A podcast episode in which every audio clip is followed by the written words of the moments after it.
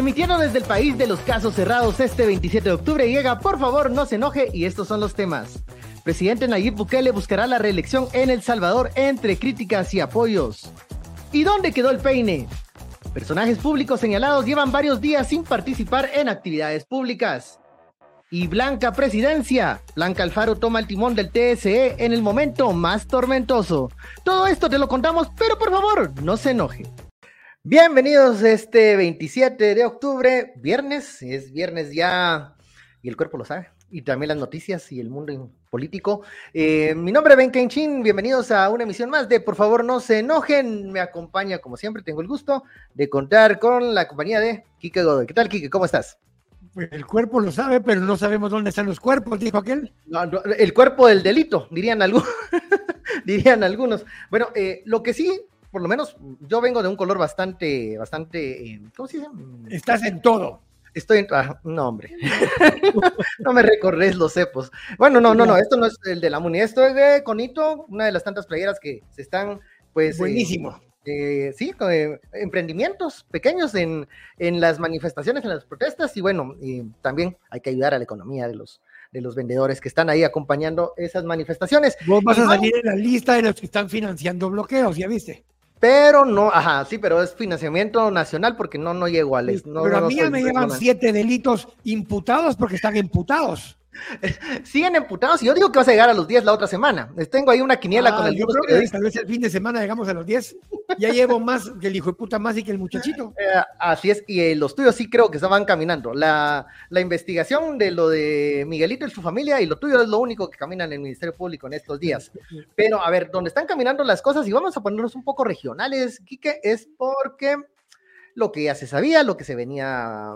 Eh, notando algo previsible en la hermana República del Salvador, pues eh, el señor Nayib Bukele mm, ayer presentó así a último momento con el dramatismo que a él le gusta, presentó su candidatura para eh, las elecciones del próximo año en el vecino país, donde en este momento cuenta con una, eh, pues, a ver, una aprobación alta que le vaticina, le, le tiene casi que asegurado, si no pasa nada, nada extraordinario, una segura victoria electoral, pero aquí comienzan los debates, el análisis. ¿Conviene para El Salvador? Yo solo me pongo a ver, antes de irnos a El Salvador, imaginémonos que aquí eh, se permitiera la reelección. Lo que está pasando en este momento, que no hay reelección, si estuviera en la, en la jugada del señor Yamatei, no sé, no sé qué, que ya estuviera, qué estuviera pasando aquí en Guatemala. Pero vámonos a El Salvador y luego regresamos acá a la realidad guatemalteca. ¿Cómo miras esta, esta movida? De, a ver, esto ya se sabía, porque, a ver, en el 2013, 2014, todavía incluso creo que en el 2018, eh, Nayib Bukele dijo que era ilegal, era ilegal eh, eh, participar, o sea, hacer reelección automática. Y hago la diferencia entre otra elección y reelección, porque en El Salvador sí se pueden elecciones alternas. Lo que no se puede es reelección, o sea, que sean continuas. Así es. Y él argumentó muchas veces que eso no se podía, dio explicaciones en entrevistas en varias ocasiones. Lo que sucede es que ya hace un par de años hubo una consulta de un caso que nada tiene que ver con Bukele, pero la sala constitucional, que no es una corte, la sala constitucional, eh, se tomó la molestia de aclarar algo que no le estaban pidiendo que aclarara y dijo que volverse a elegir no era lo mismo que reelegirse, pero pusieron una como condicionante. Y esto es lo que vamos a ver cómo sucede. Y es que plantea que la prohibición específica es para quien esté ejerciendo la presidencia los seis meses antes de la elección.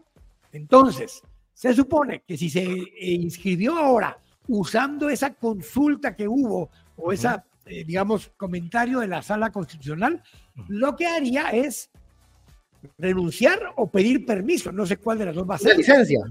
En los próximos, pues los seis meses antes de la elección, que la elección es el próximo año, en el 2024. Lo curioso es que al que le tocaría estar en el cargo es al vicepresidente Ulloa. Pero también va. También inscribió como candidato, pero donde vienen las interpretaciones es, entonces será que Ulloa no le aplica porque él va para vicepresidente, no para presidente esa, es la única cosa que me queda con duda. La jugada está clara. Técnicamente, él va o a pedir licencia o a renunciar los seis meses antes de la elección para poder volver a correr. ¿Cómo nos van a contar el cuento? Es lo que vamos a ir eh, conociendo mes tras mes, pero el final, ya lo sabemos, el final es, yo me voy a presentar a la reelección, todo se ha ido perfilando para eso, lo ha logrado eh, con algún nivel de éxito, si no tomamos en cuenta algunas de las críticas que se le han recurrentemente hecho que siguen estando en estado de sitio, ¿verdad? Que siguen estando en estado de sitio. Eh, bueno, que ha tenido una intervención exitosa en el tema de la, del COVID y de las vacunas, pero también se han sabido de algunos, algunos eh, negocios no tan claros, parecido aquí a Guatemala. Ahora, mira, una cosa extraña. Eh, hay, hay una relación estridente o estresante con Estados Unidos. Sin embargo, esta semana, justo el día antes de que el presidente Bukele se inscribiera para correr para la reelección, que técnicamente es inconstitucional, estuvo ahí Mr. Nichols, el mismo que aquí lo recibieron porque el protocolo no permite que un presidente atienda a un subsecretario. Y el presidente Bukele atendió al subsecretario. Y después de la reunión le preguntaron al subsecretario, ¿usted qué opina de que se va a inscribir el señor Bukele para la reelección? Él dijo, la reelección o la, el permitirle que haya reelección o el que lo elijan los salvadoreños es un problema de los salvadoreños. Como diciendo, tenga su bendición, patojo, eche punta. Ay, los gringos. Eh, no. Eh, a ver, no quiero ser el abogado del diablo, pero, peleando con él, pero le echaron la bendición para que siga. A ver, pero en otras condiciones, en otros contextos, la respuesta que tuvo Nichols aquí en Guatemala y la del Salvador hubiese sido tal vez a la inversa, ponen, digamos, imaginemos, porque son estas condiciones y esta la geopolítica que maneja Estados Unidos. Las, pues, en El Salvador, Bukele no es considerado golpista por tratar de reelegirse, pero en Guatemala, Yamatei, que no está diciendo que se va a quedar en el poder, si es golpista, ya vamos a hablar de que por qué, dónde está. De, los por qué. es golpista, eh, entonces ahí donde ves esa diferencia de posiciones, pero ojo, eh, Bukele tiene 89, 90% de aprobación, ¿sí? sí. Y Yamatei tiene 19. Que ahí es lo que diríamos, le diríamos a la clase política tradicional y sobre todo a la gente que está en el poder, es que no han hecho su tarea. A la casta, diría mi ley, a la casta, a la casta. No han hecho su tarea, no han hecho su trabajo, digamos, con los señalamientos que pueda tener Nayib Bukele y que son, creo, justos y, que, hay, que hay que siempre analizarlos y mencionarlos. Pues ha hecho un trabajo. En cambio, estos quieren que, a pesar de todo, a pesar del bajo nivel de aprobación, estábamos viendo la encuesta que nos compartías hace unos días, estaba presidente 18, creo, no sé si le estoy dando mucho, presidente Yamatei, 18 o 13 por ahí, en ese rango. 18, 18. o sea, señores, creo que Maduro está arriba eh, en la valoración. de hecho, están arriba Maduro, está arriba Ortega, está arriba, eh, ¿quién más puedes ver así? O sea, eh, y los que están abajo eran la de Ecuador, perdón, que es de Ecuador, la de Perú y alguien más en esa línea, pero todos los demás... Y, por ahí vamos en esa galería de, tragedias, porque, a ver, al final de cuentas sí sorprende el resultado de, la, elección acá en Guatemala, por ser quien quedó. Lo que no debería sorprender es que no, no, no, que no ganara el oficialismo, pues si tiene un, una aprobación, un nivel de popularidad tan bajo, que sabemos que la maquinaria municipalista se movió en la primera vuelta, pero no alcanzó, no alcanzó. Eh, yo no sé por qué siguen todavía en aquellos sueños guajiros en donde ellos son los que la población quería que quedara. Entonces, mm, al final hay que reconocerle eso a Nayib Bukele. Ahora, agradezco que en Guatemala no estén esos, em, digamos, esas interpretaciones legales de la reelección, porque mm, en lo que estamos, sin reelección, imagínate ahora. Ha habido una interpretación por ahí distinta, donde en Guatemala se ha intentado plantear que potencialmente sí se permitiría una elección alterna. Ah, potencialmente. Con, una pausa ahí de, periodo. Yo creo que Álvaro Arzura el que, el que debatía. Él lo tiró una vez al ruedo, lo tiró una vez al ruedo después de ser alcalde ya eh, dos periodos después de haber sido presidente, Pero aquí sí es más tajante la prohibición. Dice, en ninguna persona que ya haya estado en el cargo por más de seis meses puede volver a, ser presidente nunca más. En la vida, caput, se acabó. Sí es bien tajante. La del Salvador, como sí permite la elección alterna, el, el artículo de la no reelección, aunque está como cinco o seis veces en la Constitución, eh, tiene esa interpretación que han hecho y lo que dijeron fue, va, es que no se va a reelegir porque va a dejar de ser presidente seis meses. Por tanto, ya no es una reelección y como la elección alterna sí se permite, pues sí se puede. Ahora, eh, es una pues, Es una, sí, es una Aunque yo, yo no voy a decir nada de las resoluciones de la Corte porque hay gente que es muy sentida y uno que no es versado en las leyes y, que no es sagrada. Que la madre a la gente que en la radio. Elegantemente, pero discretamente diría, diría que.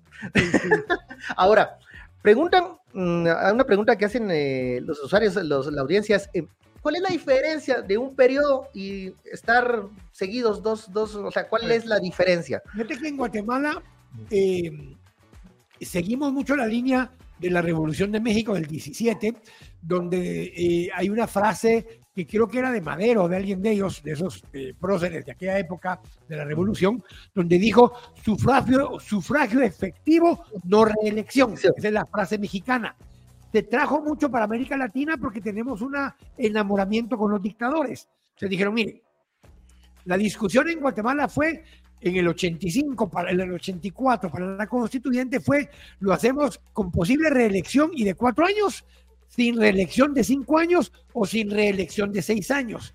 Y se optó por sin reelección por cinco años. Que se cambió. Hoy es de cuatro, porque en el 93 dijimos, no, cinco años de inicio fue un dolor de dos años y medio encerrarnos fue un dolor de. Entonces bajemos los cuatro mejor. Usted ni yo, cuatro. fue la reforma y dejaron cuatro sin reelección. Por ahí vamos en ese momento. Y tiene que ver con el tema de que se empieza a abusar del poder. Y hay una frase, lo he dicho otras veces, de un filósofo famoso que trabajó en un libro que se llama La cultura importa, que es un libro de Huntington y de otro autor, ese filósofo famoso dijo que en Guatemala teníamos el hardware de la democracia, pero el software del autoritarismo. Ese famoso filósofo es don Bernardo Arevalo, cuando trabajaba de filósofo, no de político. Y él escribió esta frase. Y esa es parte de lo que, es lo que pasa en América Latina. El que llega cree que lo eligieron emperador por cuatro años o cinco años o seis años y que puede hacer lo que se le chinga la gana. Y para eso hay reglas, para eso hay balance de poderes y eso es un poco lo que estaba pasando. Es lo que, a ver, si nos y si vamos un poco, a ver, defendiendo el tema de la reelección, que yo creo que es muy válido, por ejemplo, en el modelo estadounidense, en donde realmente el periodo presidencial es de ocho años, porque esos cuatro años se considera como un plebiscito de la administración, de cómo se está eh, ejerciendo han habido como tres presidentes, creo que los han perdido, ¿no? Fue Jimmy Carter. Jimmy Carter. Y otro fue Donald Trump. Donald Trump, el último, y Bush padre, ¿va? Eh, y creo que es, que es eh, sí da ocho años un tiempo suficiente para instalar, implementar una política pública que, que incluso en retrospectiva te va a dar un, un eh, tono, un matiz propio, digamos. O sea, uno recuerda, los economistas hablan mucho del periodo de Reagan, como, bueno, eh, una reducción del Estado, liberalización de regulaciones. Vas al tiempo de Bill Clinton con el tema de Medicaid eh, y otro tema de seguridad. Obamacare. Obamacare, Obama Obamacare que con todas las con todas las opiniones a favor y en contra, es uno de los legados, digamos, de los ocho años de Obama. Que, que, se tuvo que rifar ese plebiscito de la mitad. Eh, Obama solo recordar que en El Salvador son cinco años y con la elección van a ser 10. Sí, está un poco, está, bueno, y, ojo, que no sabemos si se puede una, o sea, no sabemos qué va a pasar en cinco años. En teoría, el siguiente ya no, porque creo que sí limita a dos alternas. Entonces quiero que la siguiente, esa sí ya está más prohibida, más específica, nada que me voy a ir seis veces a mi casa de vacaciones o, o al Sunto Beach o al Bitcoin Beach y ahí regreso. No, no. No. Y solo a beach le van a decir, váyanse ya para su casa. Andate a la beach, pero a la playa, pues a la playa, a tomar el sol. Bueno, eh, pasamos al segundo tema. Ya hablamos de institucionalidad y, y, Carta Magna. ¿Y qué es lo opuesto a eso? Los golpistas. entonces.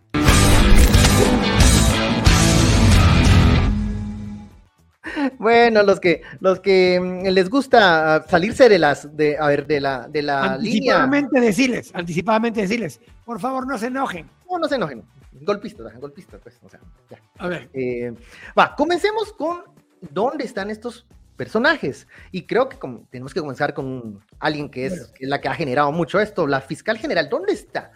¿Cuándo la vimos así de, de, de, verdad, no en video, ni en Zoom, ni en animatronic, ni en, ni en holograma. no ha estado. Y incluso se habló de, alguien presentó una, una exhibición personal para en Maldonado. Maldonado. Y, y, bueno, no, no sabemos dónde está. Está resguardada, algunos dicen que está en el Encinal, en una residencial, eh, pero no ha llegado a las oficinas de Lejerón. A ver, fuera del holograma y del animatronics, que son esos donde estaba, donde nos muestran una foto que estaba haciendo trabajo virtual, y, no sé dónde. No sé parecía, no sé si te recuerdas de aquellos restaurantes de pizza donde habían juegos eh, de, niños. Eh, uno iba a las fiestas y salían así como, ah, era como la sesión de, los fiscales, pues así parecía. Pues, pues, pues fuera de esas veces, la anterior fue cuando hizo su video de Oblígame, perro, cuando el 9 de octubre nos salió regañando a todo el mundo y que sí, que no, que la grande habla, pero ese todavía podemos decir que fue un video en un lugar que no sabemos no, dónde, cuándo, ni nada, y no estaba con otras personas. Entonces, mínimo, tenemos desde casi un mes, vamos a ajustar ya, que no vemos físicamente, presencialmente en algún lugar público a doña Consuelo Porras. Parecido a eso, está don, bueno, si nos retrocedemos uno más, doña Sandra Torres, desde el 20 de agosto, cuando fue a votar, es que no la vemos. Esa es otra Cuenta la leyenda que cuando se convoca a elecciones, si usted la escucha pidiendo el voto cerca, es que está lejos. Pero yo que era Canela. Yo que era Canela. Ah, no, también. también. Yo creo que no va a aparecer la señora, pero no, está presente. Pero el otro, el otro que teníamos. en las acciones de su partido, pero no está presente en, físico. A ver, otro más el otro, Don Curruchiche. Bueno, la última vez, ¿cuándo fue?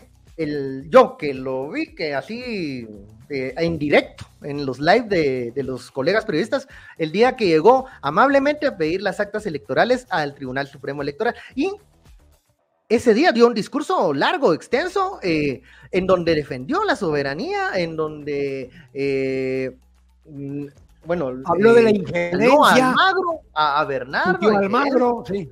O sea, yo creo que sabía que no iba a aparecer en buen tiempo y no apareció. el 29 de septiembre. El 29 de septiembre.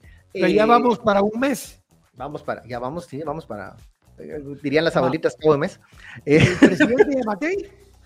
El presidente Yamatei, aquí estábamos con, con, el equipo de, por favor no se enoje, haciendo cuentas y él fue el 13 de octubre en el acto de presentación de cartas de los del cuerpo diplomático. Tres embajadores, tres embajadores. Digamos que donde estuvo más rifirrafe fue una noche anterior, un día anterior, que fue la reunión con las autoridades ancestrales y con los 48 cantones en aquella cita que comenzó a las 11, pero luego se pasó a la 1, luego a las 3 y luego creo que a las 5 y terminó a las 7, en donde les dijo, miren, yo no puedo hacer nada.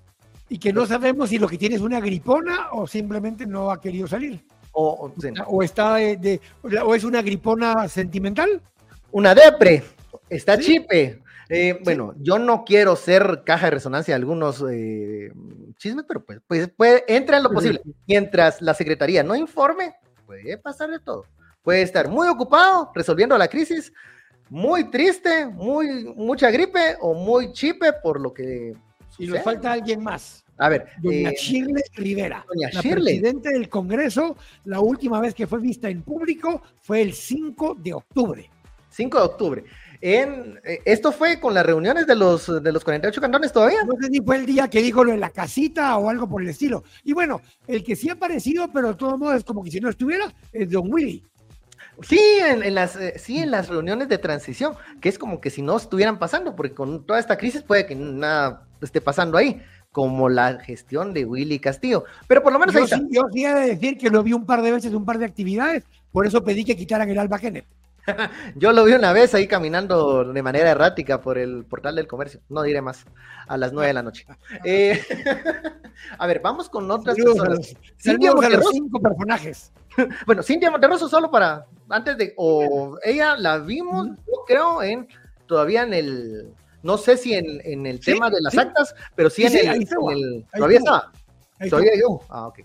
Porque si no hubiese sido el Parque de la Industria. No sé si ahora está en Chiquibula o en Zacapa, porque no sé dónde queda la Fiscalía de Nororiente, pero por allá ah. está. Sí, así, ya, ya, son otros, son otros aires los que se respiran por allá. Los que Mira, Nos pregunta don Roger Montejo. Ese es el primo de Amilcar, fíjate vos, te va a pedir la camisa de verde. Siempre, siempre trátelo bien porque uno no sabe. independientemente de dónde esté Consuelo Porras, ¿por qué creen que ella no firma los documentos? Se rumorea que las manifestaciones han afectado su salud con tanto desgaste. Y aquí hay que decir una cosa, tanto la CC, eh, bueno, uno en lo, en lo privado, en los negocios, puede tener firma digital, ya se permiten las firmas digitales, pero en este caso ni siquiera es firma digital, firma don Angelito Bader Pineda o firman otros. Eh, otro otro caballero, sí. Otro, máster, pero entonces firman otros, pero no firma ella. Eh, que eso no tiene que estar. Es más, podrían mandarle con un mandadero, que hay un montón por ahí. Con un mandadero. O, la firma electrónica, si, si, no, es, si no es amigable la tecnología. Alguno del CACIF o alguno de cualquiera de esos mandaderos podría ser el que le lleve la carta, que se las firme y le traigan de vuelta. Pero ni siquiera eso. ni siquiera eso hacen. Sí, no, pero ahora, no sé, yo espero que no, porque esto estaría muy mal, incluso eh, para el equipo de trabajo de ella, que, no esté enterada de, las cosas que está firmando Pineda. No sé, eso no quiero ni pensar. Siempre han dicho que no tiene teléfono ni redes sociales. Todavía tiene un teléfono aquí rotativos de los que. Aquellos de los de nueve, de los que uno tenía que ir a, rezar a, a Guatel para que le dieran uno. De los bichitos. pero porque dicen que hasta le quitan el teléfono, uno para que no se estrese o para que no se entere o para que no sepa todo lo que filtran ellos mismos desde el cuarto nivel, dice, de una fuente muy confiable. De una fuente muy confiable estoy sacando las copias de la resolución de lo que va a pasar en este momento. A mí me deben, a mí me deben un almuerzo de seis pollos el lunes. no pasó nada. Y eso, y eso, eso, eso tiene más tiempo de estar ausente que la misma Consuelo Borras. Es cierto. Yo, creo que ahí hay, una ausencia que alguien está manejando esa, esa, esa cuenta, pero hay una ausencia ahí de, de, info de que está, o sea, pareciera que la información ya no es tan eh, inmediata ni, ni, ni, tan cercana al círculo de, más íntimo del Ministerio Público. Eh, como te dije al principio, están tan imputados que ya tengo más imputaciones yo que el hijo puta más y que ya, ya, están, ya están con la, es, es, ajá, están tirando hacia todos lados o como dicen elegantemente, la cola de la vaca. Ya has visto cuando defeca una vaca, hace así la cola y es para todos lados. Alguien le ha de pegar. Pero bueno.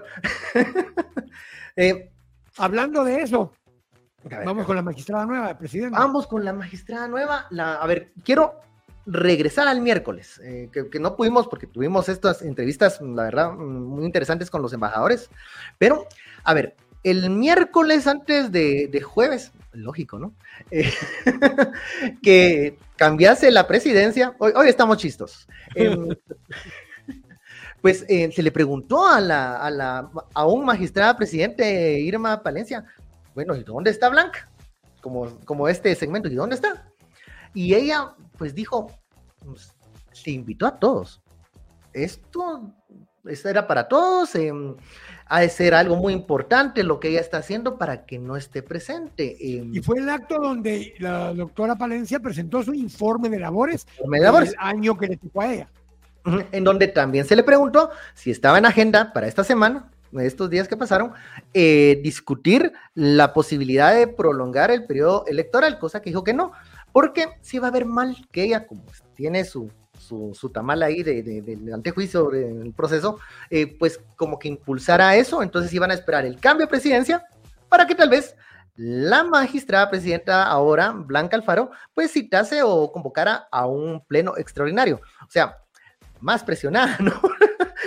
a ella le dejaron todas las.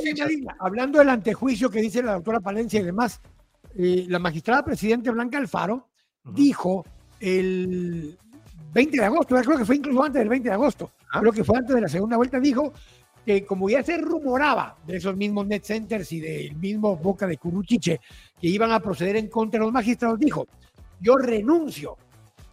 Ahora, después lo condicionó y cuando mandó la carta al Congreso era yo renuncio cuando me pidan un derecho de antejuicio en contra mío. El Congreso le mandó a decir, mire, esto no es ni chicha ni limonada, o renuncia o no renuncia, pero lo que nos mandó es una babosada.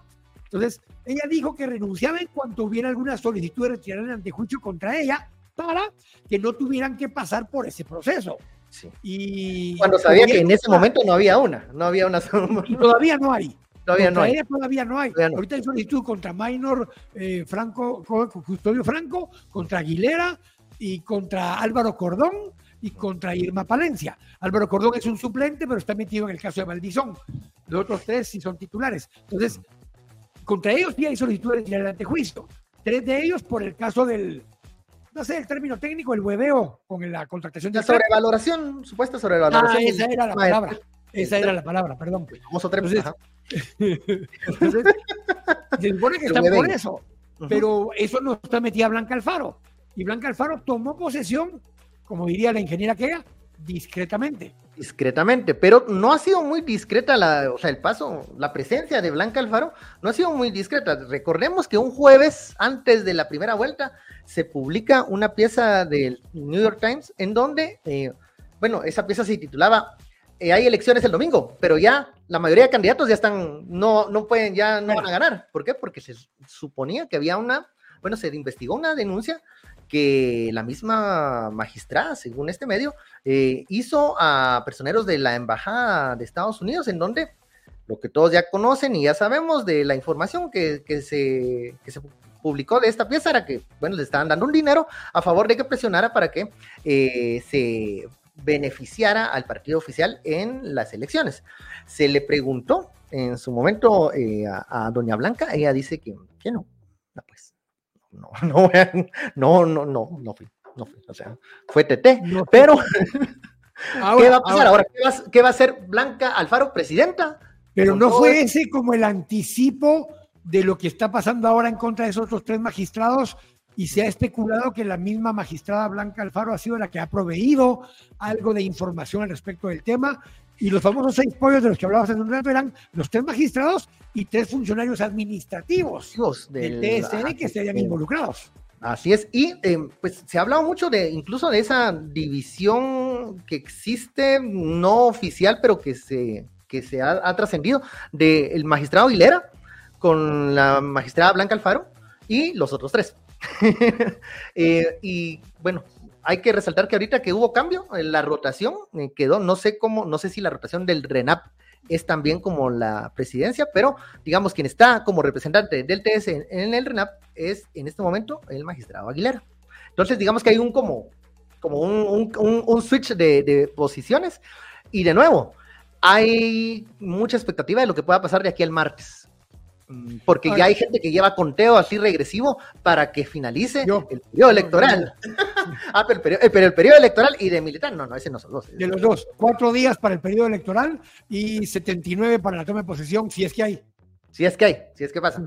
Si hasta, hoy, si hasta hoy, si hasta hoy se cumple lo que, lo que conocemos. Ahora, em, bueno, no sé, espero yo que pase algo de aquí al martes. Lo, que pasa es que ahí tenés, a ver, eh, son dos cosas distintas. Supuestamente la semana pasada o esta iban a solicitar el retiro de antejuicio. Para que la gente entienda, el retiro de antejuicio, cuando haga la Corte Suprema de Justicia, lo que hace es que lo remite al Congreso de la República para que inicien el procedimiento para retirar el antejuicio de los magistrados del TSE. En ese momento tienen que formar una comisión pesquisidora para cada caso, para cada magistrado, porque son individual, la persecución penal es individual, no es colectiva.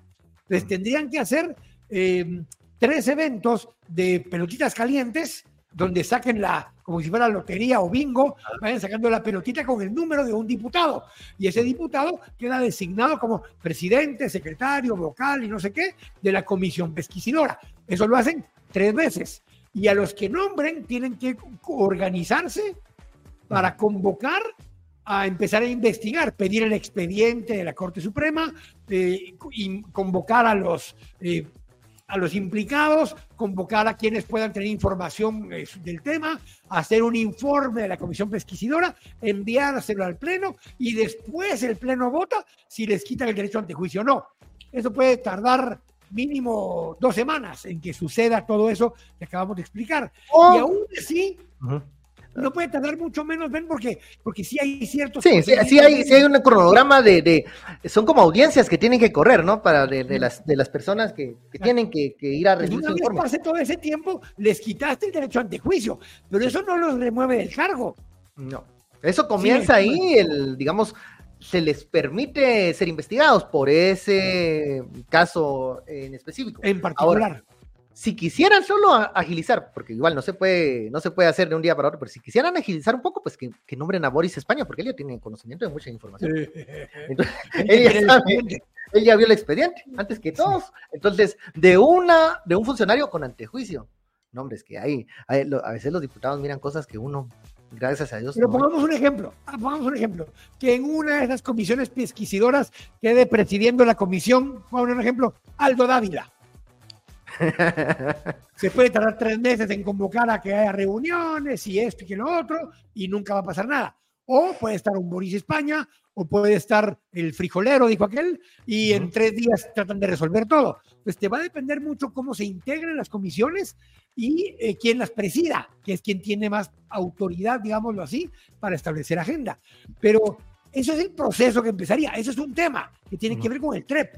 Pero a la par de eso está el dilema que si el oficio que emitió Freddy Orellana, juez séptimo, dice que a partir de tal de ese documento eh, queda suspendido provisionalmente el partido Semilla, cosa con la cual Shirley Rivera ya había desaparecido. había borrado, ajá, Y que la misma resolución dice que para efectos prácticos no pueden ser adjudicados cargos a los de los partidos que estén suspendidos, lo cual implica que ni los diputados, ni el alcalde, porque solo hay un alcalde, ni el binomio de Semilla podrían tomar posesión en enero. Y ahí hay dos posturas eh, que se contraponen con lo que ha dicho también, de nuevo, la magistrada Blanca Alfaro, incluso el día que se llevaron las actas. Ahora, pregunta es, ¿ya entregaron las actas? ¿Ya las devolvió al Ministerio Público? Porque así, si seamos eh, formalistas, eh, deberían de estar las actas ya en el poder de nuevo del Tribunal Supremo Electoral para que el 31 se termine todo. O sea, ahí, ahí sigue ese argumento que el mismo MP, pues pareciera que tiene esa pelota, o no la, o no la sabe jugar, o la va a jugar al tiempo. Aquí vamos a ver, aquí vamos a ver realmente de qué lado está Blanca Alfaro. Porque ese día hasta se prendió en las cajas, la tiraron, lloró, la revolcaron, eh, todo. Y defendiendo la voluntad popular. Pero vamos a ver de qué lado está ya hoy que le toca tomar esa decisión.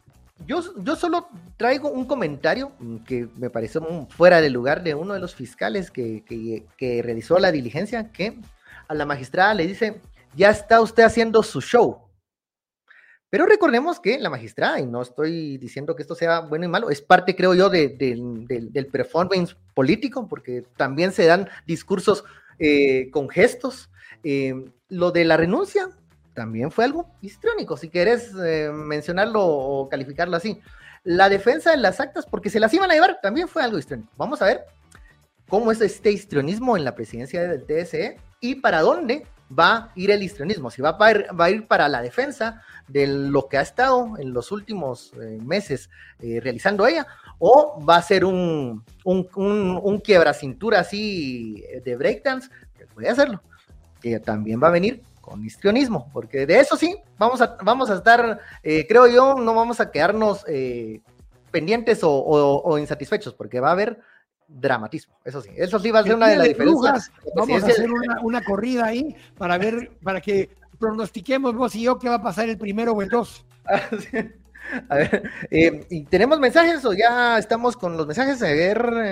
ya estamos, el que tenías ahí ya lo había leído ya estamos con el tiempo. Muy bien, bueno, eh, terminamos esta semana, Kike. Eh, muchísimas gracias a todas las personas que nos siguen. Siempre les hacemos la invitación para que estén eh, dándole like o dándole también mm, distribución, compartir a este programa. Gracias porque nos han puesto en el top 10 de los podcasts de, en, buenas, en buenos números.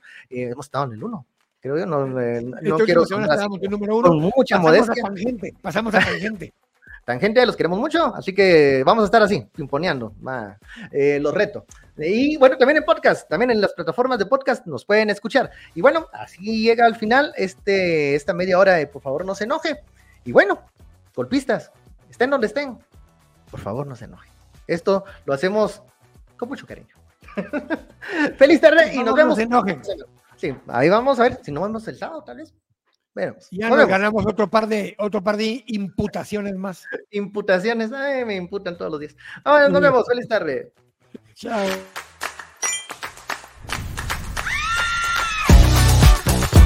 Thank